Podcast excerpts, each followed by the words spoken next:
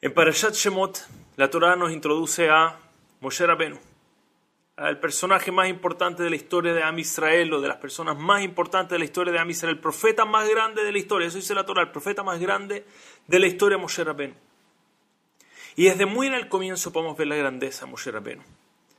Pero eso no implica que no debemos hacer algunas preguntas. ¿Realmente de dónde sale un Moshe Rabenu? Esa es la duda. ¿Cómo puede ser? Y quiero explicar. Lo primero que nos cuenta la Torah de Moshe Rabenu, por lo menos después de que dice Baigdal que Moshe creció, Moshe era alguien grande. La Torah nos cuenta que Moshe sale y ve a sus hermanos que están sufriendo. Efectivamente, hay un Yehudí que está siendo golpeado por un Mitzri. Y está sufriendo y Moshe Rabenu puede casi que sentir el dolor de este Yehudí. Eso es lo que hablamos la última vez, el día miércoles. Moshe Rabenu puede sentir ese dolor. Y Moshe Rabenu quiere detenerlo inmediatamente, pero él sabe, él tiene un dilema. Hay un tremendo dilema acá. Él, por un lado, vive en el palacio del faraón de Egipto. Él tiene toda, llamámoslo, su carrera por delante, su parnasá, su sustento, el shalom de su hogar, la paz en su hogar. Él tiene todo acá en juego. Los Yehudim acá mueren al por mayor. Cada día hay otro Yehudí que está siendo torturado, golpeado, que lo están matando. Pero Moshe Rabenu realmente lo quiere salvar. Pero ¿cómo alguien encuentra la fuerza? ¿Cómo lo salva? Si eso podría implicar perder todo lo que tiene. Podría perder el trono, podría perder su honor, podría perder su posición en el palacio, podría perder todo en este momento a su familia. Y Moshe Rabenu encuentra la fuerza y arriesga absolutamente todo. Pone en juego todo para salvar la vida de un Yehudi, de una persona judía. Que de nuevo, en los ojos desde donde él fue criado, estos eran esclavos que no tenían un valor. Pero Moshe Rabenu de todas maneras arriesga su vida, arriesga todo. Y de hecho tuvo que escaparse a Egipto por esto. Y la pregunta es evidente, ¿de dónde Moshe Rabbenu saca una fuerza como esa? Y esto realmente nos tenemos que preguntar, porque nos enseña algo muy grande Moshe Rabbenu, nos enseña algo muy grande sobre cómo nosotros de repente podemos adquirir grandeza, podemos aspirar a grandeza. Entonces me gustaría compartirles una historia que me impactó, porque creo que nos da un gran ejemplo a todos nosotros.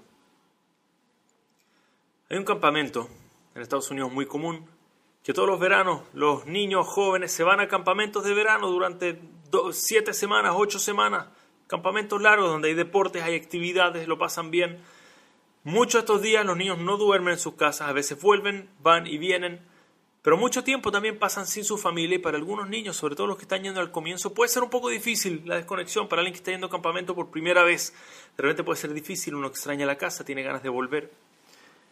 Entonces se acercaron todos los encargados del campamento, todos los grandes, los madrijim, se acercaron con el head counselor, con la persona encargada, la persona encargada de todo el manejo ahí, del que está encargado de los niños, de los jóvenes, que estén todos bien, de que esté todo en orden.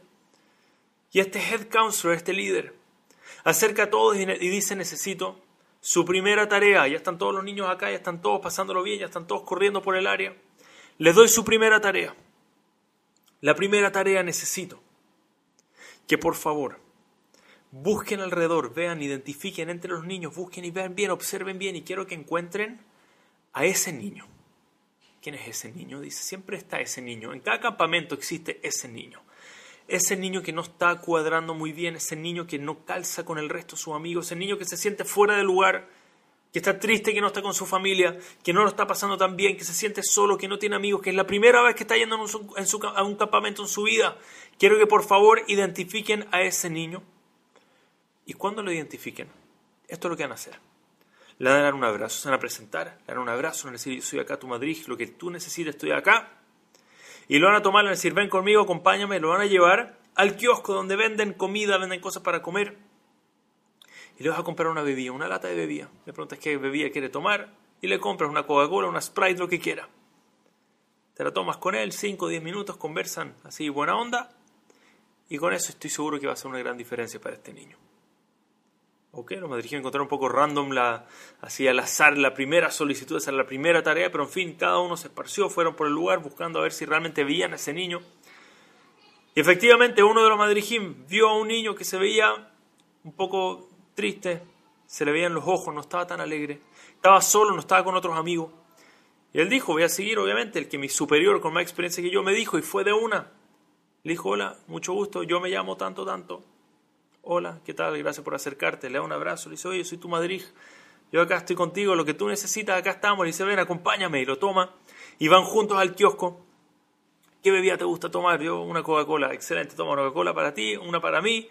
Y le dice, ya, 5 o 10 minutos para presentarme, que nos conozcamos, hablan un poco. Y cuando este niño termina de hablar con el Madrid, le cambió la cara, ya no se siente solo.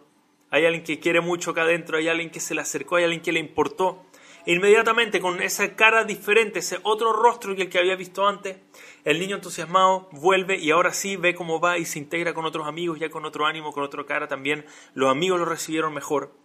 Inmediatamente todo cambió desde ahí en adelante, el niño muy alegre. Y este Madrid quedó muy impactado de lo preciso que fue los pasos que él siguió, mira, me dijeron exacto qué tenía que hacer, hice justo eso y funcionó perfecto. Wow, mire qué inteligente que es nuestro head counselor, que es nuestro líder, lo bien que nos, que nos eh, dirigió, que nos encaminó, que nos guió. Se acercó con él, le dijo que quiero que sepas, encontré a ese niño. Hice lo que me dijiste y me fue increíble y él está feliz, está contento, probablemente le hicimos todo eso esta día, quiero que me digas. ¿Cómo supiste que había que hacer eso? ¿De dónde aprendiste eso? Y el head counselor lo ve, le sonríe y dice, es muy fácil. Hace muchos años atrás, yo era ese niño, le dice. Ese niño era yo. Estaba triste, que estaba por primera vez, que no me sentía seguro, no tenía ni un amigo, estaba solo, extrañaba a mi familia.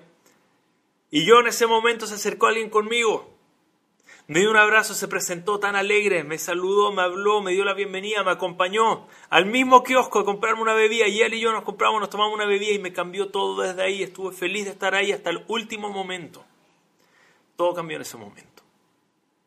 Y él dice, wow, la verdad es que lo encuentro tan lindo, tan impresionante, tan impactante, le dice. Y para que sepas, me encantaría aprender más de esto. Me encantaría, el quedó tan impactado de ver lo perfecto funcionó, le dice, a mí me gustaría hablar con ese líder tuyo, porque me gustaría, y él también le dice, llámalo, se va a alegrar cuando sepa que ahora esto siguió, que esto se pasó generación tras generación, se va a alegrar, toma su número, este era mi Madrid, este era mi encargado, el que a mí me invitó a la bebida, toma, llámalo, se va a alegrar de escuchar que tú hiciste lo mismo y que esto funcionó igual.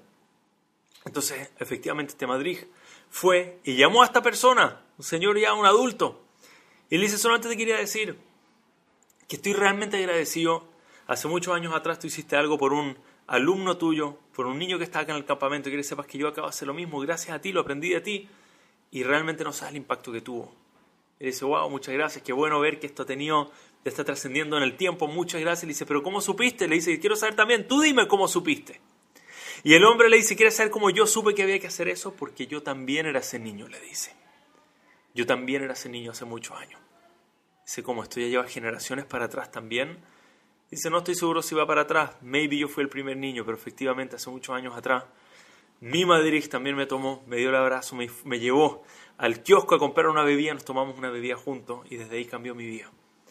Nunca dejé de estar agradecido a este Madrid. Dice, wow, no sé si puedo ir más atrás, pero tengo curiosidad de saber quién es este Madrid. Le dice, este Madrid es Rav Shmuel Kamanetsky, le dice. Rav Shmuel Kamanetsky, el grande de nuestra generación, el gigante en Torah, el que está con una sonrisa donde sea que lo veas, lo imaginamos todo perfecto, tomando un Hanis, dándole un abrazo, pero lo increíble es que uno hubiese pensado que ese acto de Gesed del gran Rav Shmuel Kamanetsky, ¿ok? Hizo un acto de Gesed, qué lindo, mira, ayudó a este niño, pero fue mucho más allá que eso. Cuando Rav Shmuel Kamanetsky ese día le dio este abrazo, lo llevó a esa bebida, le estaba enseñando al niño, le estaba imponiendo dentro del ADN, dentro del alma de este niño. Así es como tú debes ayudar a otras personas. No en palabras, en hechos. Mira, de esta forma tú ayudas a otros. Y para ese niño fue instintivo que años después, cuando él le tocó ser el Madrid, él le tocó ser el encargado, que él también iba a ir a hacer exactamente lo mismo, a identificar al mismo niño y ayudarlo. Y esto siguió pasando generación tras generación, un impacto de una generación a la otra. Y con eso dicho, cuadra perfecto entender cómo Moshe Rabenu tiene la fuerza de arriesgar todo, de poner todo en juego, todo de lado, para salvar la vida de un Yehudi que está en peligro. un solo Yehudi que está en peligro. ¿Por qué? Porque su madre adoptiva, cuando era un bebé, estaba en un canasto y el canasto estaba pasando por el agua, su madre adoptiva, Batia, tuvo exactamente, la hija del faraón, tuvo exactamente el mismo dilema. Quiero salvar al bebé. Es un esclavo judío, acá no tiene mucho valor, siempre lo enseñaron que no tiene mucho valor, pero lo quiero salvar, tengo piedad, misericordia sobre el niño, pero estoy arriesgando todo. Estoy arriesgando el lugar que tengo en el palacio, estoy arriesgando mi posición, mi estatus, que se enojen, que me juzguen, que me quiten la vida. Pero no pudo, no aguantó. Y estira los brazos. El Midrash dice, milagrosamente se estiraron, se alargaron los brazos, ni siquiera hubiese podido llegar, sino, pero intentó igual. Y tomó a Moshe Rabenu y lo sacó del agua. Lo sacó del agua, de ahí viene el nombre Moshe, Kiminamai Meshitihu, porque fue sacado del agua, ese es el nombre Moshe.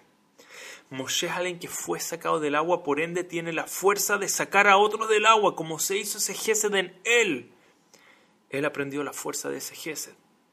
Y él aprendió la necesidad que él tenía de salvar a otro constantemente. Y esa fue la vía de Moshe Rabbeinu. Cuando él estuvo en la misma posición, él también arriesgó todo para salvar a este Yehudí. Y años después, cuando Hashem le dice a Moshe, el pueblo judío cometió el pecado del becerro de oro, vamos a destruir al pueblo judío, Moshe Rabbeinu dice, bórrame del libro Mejeninam y Sifreja, bórrame por favor del libro, pero no destruyas a mi Israel. Yo estoy dispuesto a jugarme todo, estoy dispuesto a que me borres del libro a mí, con tal de sacar el resto del agua. La grandeza de Moshe Rabbeinu vino, esa capacidad de bondad, de Gesed por el otro vino. De su madre Batia, que tuvo esa fuerza de sacarlo a él del agua.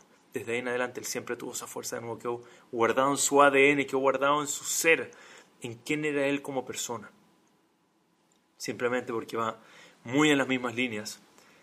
Rav Shlomo contó algo impactante, contó que cuando él era un madrid, que cuando él era un encargado en un campamento, y me encantó haber escuchado esto, sobre todo él, había un día que era el día donde se acercaban muchas personas, venían todos los padres a ver a sus hijos en el campamento, era un día muy exciting, era un día muy de mucho entusiasmo.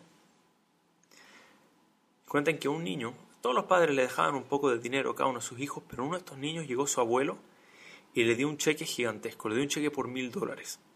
De nuevo, este dinero lo usaban para ir al kiosquito y comprar una bebida, comprar algo, pero este abuelo había dejado crédito para este niño para que pueda comprar lo que él quiera en el kiosco, mil dólares.